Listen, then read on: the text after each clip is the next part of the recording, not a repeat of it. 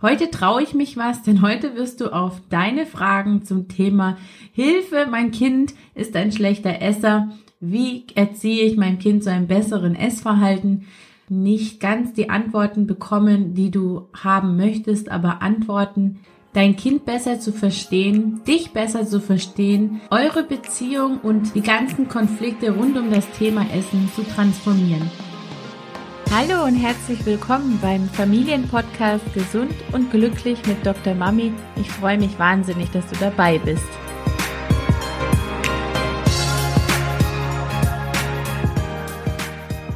Mein Name ist Desiree Ratter, ich bin dreifache Mutter und Kinderärztin. Ich helfe Müttern dabei, ihren Kindern eine glückliche und gesunde Kindheit zu schenken, ohne dabei selbst auf der Strecke zu bleiben. Ich bin wirklich gespannt, wie dieser Podcast bei dir ankommt. Meistens stellen sich Mütter die Frage, wie kriege ich mein Kind dazu, mehr zu essen? Wie kriege ich mein Kind dazu, mehr Salat zu essen, Gemüse zu mögen, Salat zu mögen? Und im Endeffekt geht es meistens darum, das Verhalten des Kindes an den Wunsch der Mama anzupassen. Es gibt drei große Gründe, warum Kinder von ihren Eltern als schlechte Esser bezeichnet werden oder tatsächlich schlechte Esser sind. Und zwar zum ersten haben sie zum Beispiel eine Erkrankung und wirklich ein gestörtes Essverhalten oder es liegt eine Interaktionsstörung im Sinne einer Beziehungsstörung vor. Auch da liegt ein gestörtes Essverhalten vor muss aber keine körperliche Ursache zugrunde liegen. Und dann als dritten Punkt, das Essverhalten des Kindes ist eigentlich normal für das Kind, entspricht aber nicht den Erwartungen der Eltern. Und hier entstehen einfach sehr große Spannungen, weil die Eltern sich sagen, ach, wenn mein Kind jetzt doch so essen würde, wie ich denke, dass es gesund wäre für mein Kind, dann könnte ich mich endlich entspannen. Und wie ich schon sage, die Eltern wollen sich gerne entspannen, aber durch das, was sie sehen und durch das ganze Thema und die ganze Atmosphäre, die ähm, rund um das Thema Essen entsteht, entstehen eben keine Entspannung, sondern Anspannungen, die sich direkt am Esstisch, direkt während der Mahlzeit oder auch zu einem anderen Zeitpunkt entladen kann und damit die Beziehung zum Kind beeinflusst, aber auch die Beziehung vom Kind zum Essen, aber auch das Selbstbild des Kindes beeinflussen kann, je nachdem, wie stark diese Konflikte sind. Die meisten Mütter, die ich kenne, haben kein gutes Verhältnis zu ihrem Körper und kein normales Essverhalten. Und das resultiert natürlich in Ängsten, die auf das Kind projiziert werden. Und damit sieht die Mama, ich spreche jetzt ja gerade vor allem dich als Mama an, aber damit sehen ähm, Eltern allgemein, aber wie gesagt, ich rede jetzt nur von Müttern, ähm, ein Problem an einer Stelle, wo eigentlich gar keins ist, weil sie selbst ein Problem hat und sie sorgt durch ihr Verhalten durch den negativen Effekt auf die Beziehung zum Kind dafür, dass ihr Problem auch zu einem Problem des Kindes werden kann. Vielleicht hat das Kind später mal eine schwierige Beziehung zum Essen. Vielleicht äußert sich das, dieser Kontrollwahn, den einfach viele Eltern haben, was das Essverhalten ihrer Kinder angeht, aber auch in irgendeiner anderen Form beim Kind. Genau, und diese dritte Kategorie der Kinder, die eigentlich ein normales Essverhalten haben, aber deren Eltern nicht damit zurechtkommen, weil sie eigentlich andere Vorstellungen für sie haben. Darum geht es heute. Es geht natürlich nicht um die Kinder, die tatsächlich krank sind oder tatsächlich eine Essstörung haben. Falls du da nicht sicher bist, solltest du dich auf jeden Fall mit deinem Kinderarzt kurz schließen.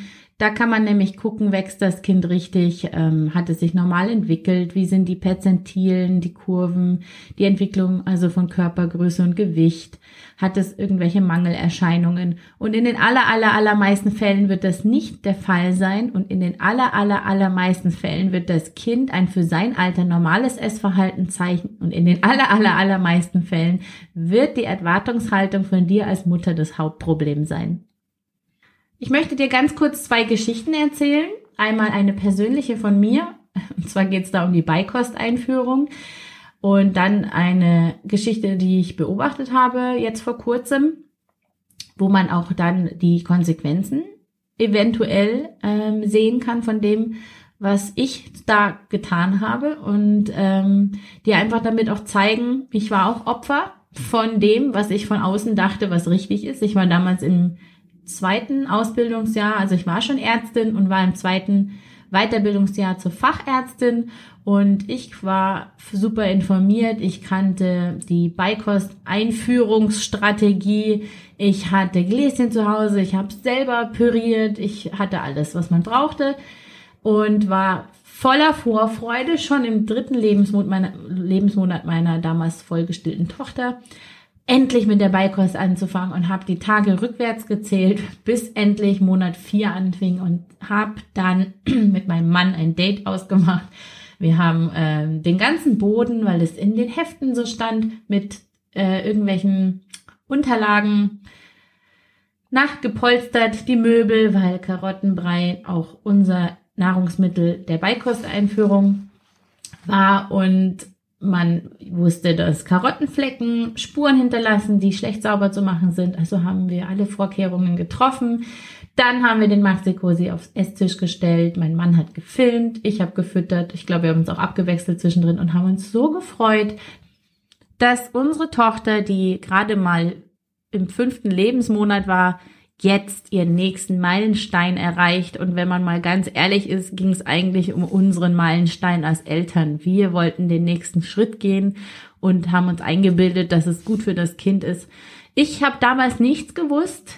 Äh, wie gesagt, ich war im zweiten Ausbildungsjahr zur Fachärztin, dass es sowas wie Beikostreifezeichen gibt. Ich glaube, in den neuen Kursen wird das mittlerweile erwähnt, aber das ist etwas, was ich zum ersten Mal vor einigen Jahren gehört habe, und zwar, dass es Zeichen dafür gibt, dass ein Kind bereit ist, ähm, motorisch, kognitiv und vielleicht auch bis zu einem gewissen Grad seelisch Nahrung aufzunehmen. Das kann man an gewissen Signalen sehen.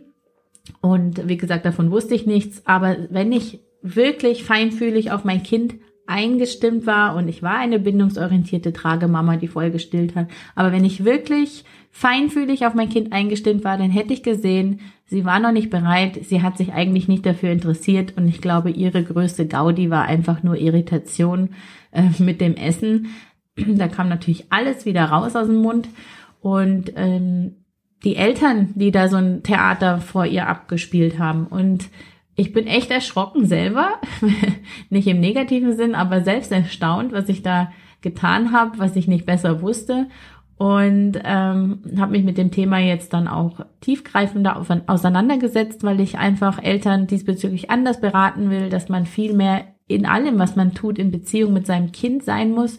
Und tatsächlich ist dieser Akt des Fütterns, seine Kinder mit Essen zu versorgen, das hat eine ganz spezielle Bedeutung einfach in der Mama-Kind-Beziehung und weil dem so ist, ist es da auch besonders wichtig, achtsam und feinfühlig zu sein und ähm, weil das, was wir tun oder nicht tun, im Endeffekt einen Einfluss auf, wie ich es vorhin schon gesagt hatte, auf das Kind und auf die Beziehung haben kann.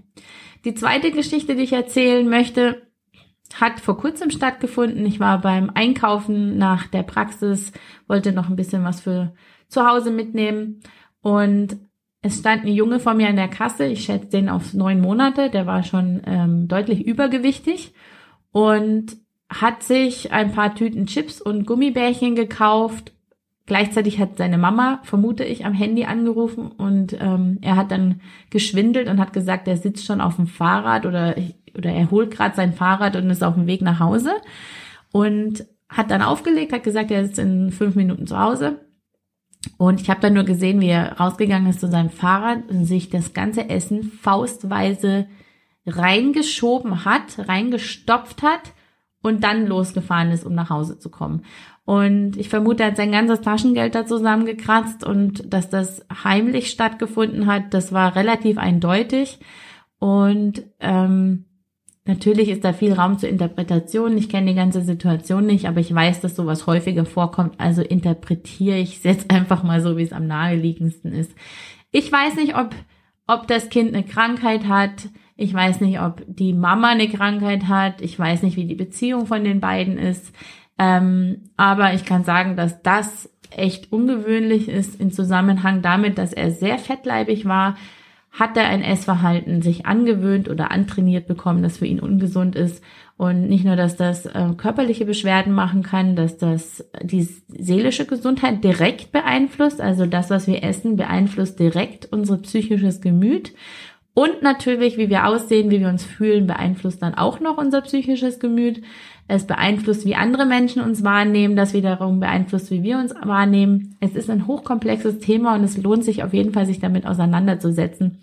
Und ich hoffe, dass du auch bereit bist, dieses Kapitel mal etwas anders anzugehen als üblich. Ähm, du bekommst von mir 16 Tipps an die Hand, wie du zu einem gesunden Essverhalten deines Kindes beisteuern kannst. Ähm, das heißt aber nicht, dass ich dir 16 Tipps an die Hand gebe, wie du dieses und jenes Nahrungsmittel in dein Kind reinbekommst. Denn wenn es das nicht möchte, dann will es das einfach nicht. Und das ist etwas, was zu respektieren gilt.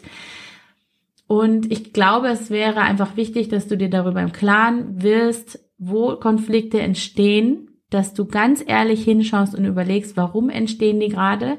Welche Ängste habe ich? Warum habe ich das Bedürfnis, das zu steuern? Hat das irgendwas mit meiner Kindheit zu tun? Und dann eben aus dieser inneren Weisheit heraus, aus dieser inneren Erkenntnis heraus versuchen, deine Reaktion auf das Kind zu verändern und deinem Kind so den Freiraum zu lassen, dass es essen, trinken und was auch immer ähm, darf, wie es das möchte, weil dein Kind weiß genau, wann es Hunger hat. Dein genau, Kind weiß genau, wann es Appetit hat. Dein Kind weiß selbst, was ihm schmeckt. Und das ist so wichtig, dass wir das auch ernst nehmen als Eltern. Nun werden wahrscheinlich ähm, einige hier sagen, ja, aber mein Kind will die ganze Zeit nur Weißbrot mit Nutella essen. Oder ich kann doch meinem Kind nicht alle Süßigkeiten geben, die es möchte, weil dann hat es danach keinen Hunger mehr oder oder oder. Also es wird mit Sicherheit sehr, sehr viele Einwände hier geben.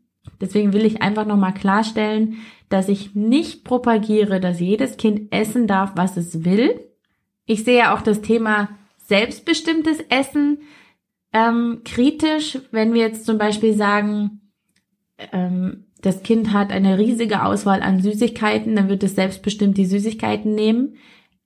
Aber es ist eigentlich kein selbstbestimmtes Essen in dem Sinne. Es ist nicht, was die Seele wirklich braucht. Es ist nicht, was der Körper wirklich braucht, sondern es ist eine Verlockung durch ein Suchtverhalten oder durch irgendwas, was das Nahrungsmittel erfüllt. Und gerade wenn Kinder viel Süßigkeiten essen, merkt man, glaube ich, relativ schnell, dass sie dann körperlich reagieren, dass sie psychisch darauf reagieren, dass sie nicht mehr einschlafen, loslassen können, dass sie total durchdrehen, weil sie zu viel Energie haben. Und die Kinder sagen dann manchmal, ich hätte jetzt dann doch lieber mal irgendwie einen Apfel oder ein Stück Salat. Ich habe zu viel Süßigkeiten gegessen, aber sehr viele Kinder werden einfach noch mehr Süßigkeiten essen und das sieht dann vielleicht von außen gesehen selbstbestimmt aus. Das ist aber nicht selbstbestimmt, weil da eine, eine Suchtreaktion im Endeffekt stattfindet. Deswegen glaube ich, dass Selbstbestimmung und die persönliche Auswahl von Nahrungsmitteln nur in einem gewissen Rahmen stattfinden kann. Und das heißt jetzt für dich als Mama, dass du den Rahmen setzt, in dem dein Kind selbstbestimmt essen darf. Das heißt, am einfachsten machst du es dir, wenn du nur das zu Hause hast, was dein Kind auch essen darf. Du darfst auch natürlich gewisse Regeln haben. Ähm, es ist nicht geschickt, wenn ein Kind einen gewissen Prozentsatz der einzunehmenden Kalorien bereits vor dem Essen in Form von Süßigkeiten oder von einer Saftschorle einnimmt, dann hat es nämlich dann keinen Hunger mehr. Aber du darfst den Rahmen setzen, Du solltest dich einfach nur immer hinterfragen, warum du das tust, was du tust und ob das jetzt wirklich notwendig ist, dich durchzusetzen oder nicht. In der bindungsorientierten Szene, ähm, zu der ich mich eigentlich auch zähle, aber da wird um das Thema Essen immer ein sehr ähm, großes Fass aufgemacht.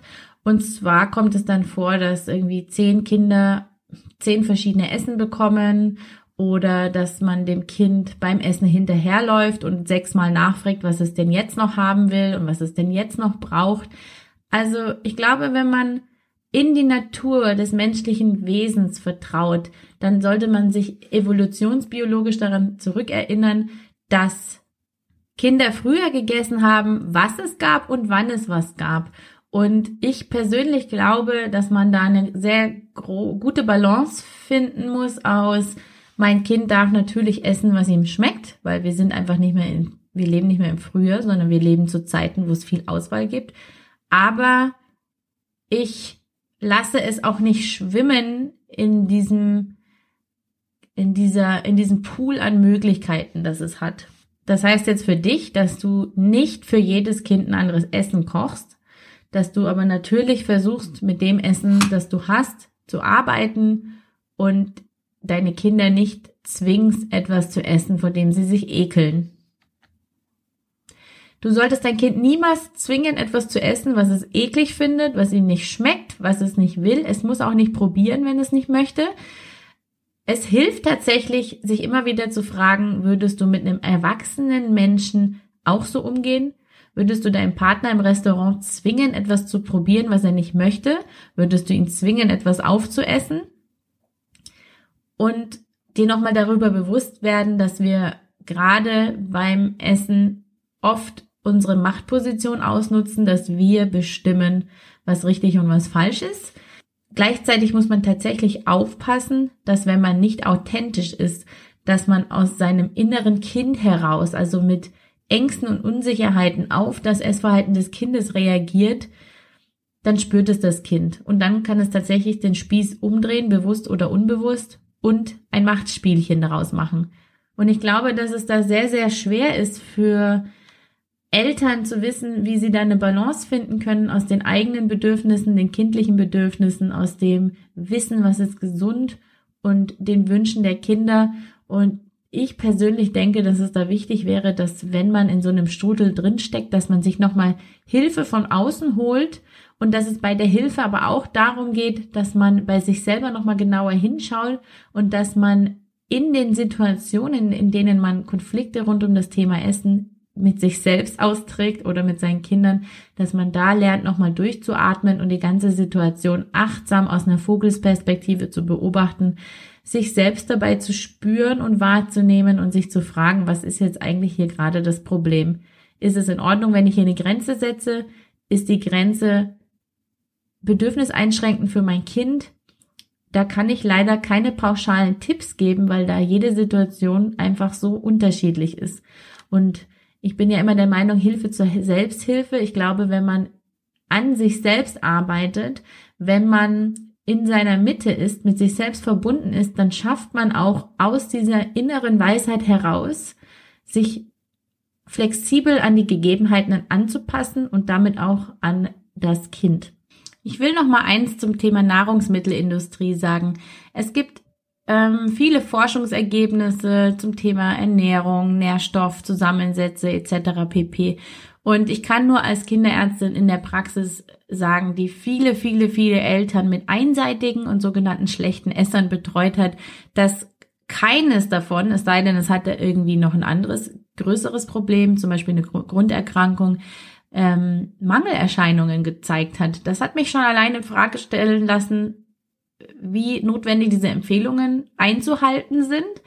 Ich bin ja selbst Ernährungsmedizinerin, aber mein Ayurveda-Studium hat mir ein ganz, ganz neues Verständnis vom Menschen ähm, vermittelt und dazu gehört zum Beispiel, was ich sehr interessant fand, auch, dass der Mensch, dass es Gründe gibt, warum es zu gewissen Jahreszeiten gewisse Nahrungsmittel gibt und zu anderen wiederum nicht und dass wir gesünder leben davon abgesehen, dass wir der Natur etwas Gutes tun, wenn wir uns eben daran halten, saisonale Früchte zu essen, die es lokal zu erwerben gibt. Im Ayurveda sagt man sogar, am besten verträgst du das, was am nächsten bei dir wächst. Und das würde jetzt ausufern, das mache ich gerne ein anderes Mal, dass wir nochmal vom ayurvedischen Bild des Kindes sprechen, weil ich fest davon überzeugt bin, dass auch dich das faszinieren und vielleicht zum Nachdenken bringen könnte.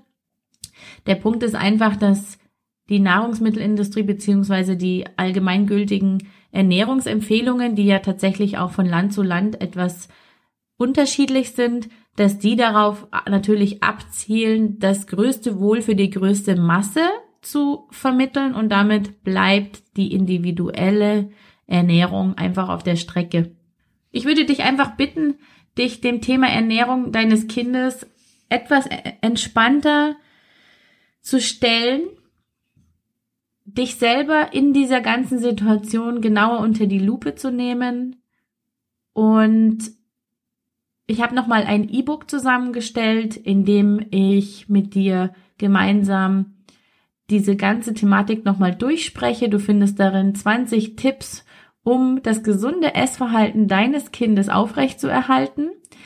Und es gibt ein paar Coaching-Übungen darin, wo du einfach selber nochmal zur Reflexion angeregt wirst, nach innen zu schauen und zu gucken, wo reagiert eigentlich mein inneres Kind auf das Essverhalten meines Kindes und wo reagiere ich in Fülle in meiner inneren Weisheit auf das Essverhalten meines Kindes. Und das ist wichtig nicht nur für deinen eigenen Seelenfrieden, sondern vor allem, vor allem auch für dein Kind, für sein Essverhalten und überhaupt für sein ganzes Selbstbild. Das E-Book ist natürlich kostenlos. Du findest es verlinkt hier in den Show Notes oder auf meiner Homepage. Und falls dir dieser Beitrag gefallen hat, dich irgendwie zum Denken animiert und inspiriert hat, würde ich mich sehr, sehr über eine Bewertung freuen. Dankeschön.